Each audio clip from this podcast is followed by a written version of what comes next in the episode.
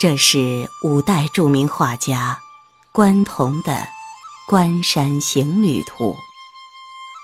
这幅画的构图是用一条河流把画面分成左下半部和右上半部，再用一座木桥连接两岸。左下半部采用俯视角度，就像我们从半空中往下看一样。右上半部采用仰视角度，也就是中国传统的高远法，画出一座巨大山峰。画面左下半部最近处。是几座村野客店，里头有用餐的旅客、端菜的伙计、烧火的妇人，外面有嬉戏的儿童、骑驴的老者、赶路的挑夫，还有廊前的驴马、圈中的肥猪、鸡鸣狗吠。韭菜飘香，构成了好热闹的一幅山村小镇生活场景。客店周围古树环绕，树皆有枝无叶，提示这是寒秋季节。假如您在客店里吃饱喝足了，可以开始您的关山旅途。请沿着柴门外那条山路往山里走去。迎面可见三个下山的行路人，一个步行，一个骑驴，还有一个挑担，正从桥上走来。过了木桥，山路拐进大岩石背后，并向山上蜿蜒上升。您加点脚力登上去，就可见到两个负重的旅客，也正往山上艰难攀登。当您脚力愈尽的时候，抬头一看，一座巨大的石头山迎面耸立，那黝黑而坚硬的花岗岩山体就挡着您的去路。您面对这阻隔的关山。再看那西斜的残照，听那凄紧的双峰，也许就能感到行客的渺小，旅途的艰难了。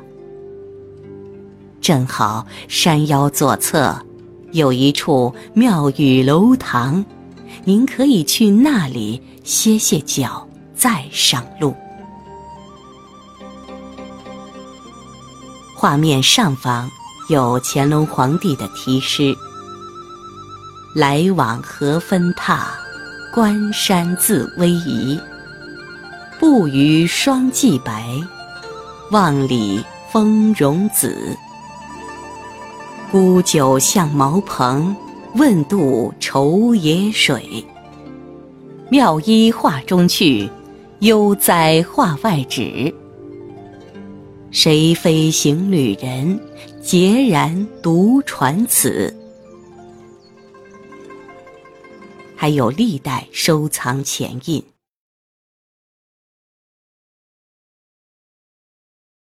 关同是五代时期的陕西西安人，他拜前辈金浩为师，继承金浩的风格和笔法，又比金浩胜出一筹。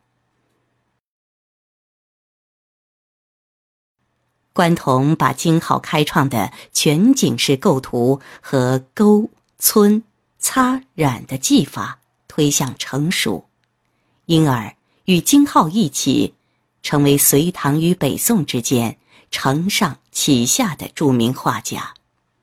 后人一般把金浩与关同并称为“金关”。关同技法。是山石先勾勒后皴擦，再用淡墨层层自染，因此山石显得黝黑凝重而坚硬。画树枝，则用笔转折顿挫，硬挺老辣，极具书法功力。他所画山水，笔简气壮，雄奇凝重，很能表现关陕一带山川特点，被人称为“关家山水”。后人把关同与北宋初期的李成、范宽并称为山水画三大家。我们从北宋郭熙的《早春图》和《柯石平远图》可以看出，关同画山石的笔法对郭熙鬼脸石的影响。五代、北宋初期。南方还有两位著名画家董源和巨然，他们都善用细润的笔法描绘江南秀美的山水，与金浩、关同善用凝重笔墨表现北方壮阔山川形成对比。因此，在中国绘画史上，说到五代、北宋初期的山水画家，就有。如下概括：北有金官，南有董巨，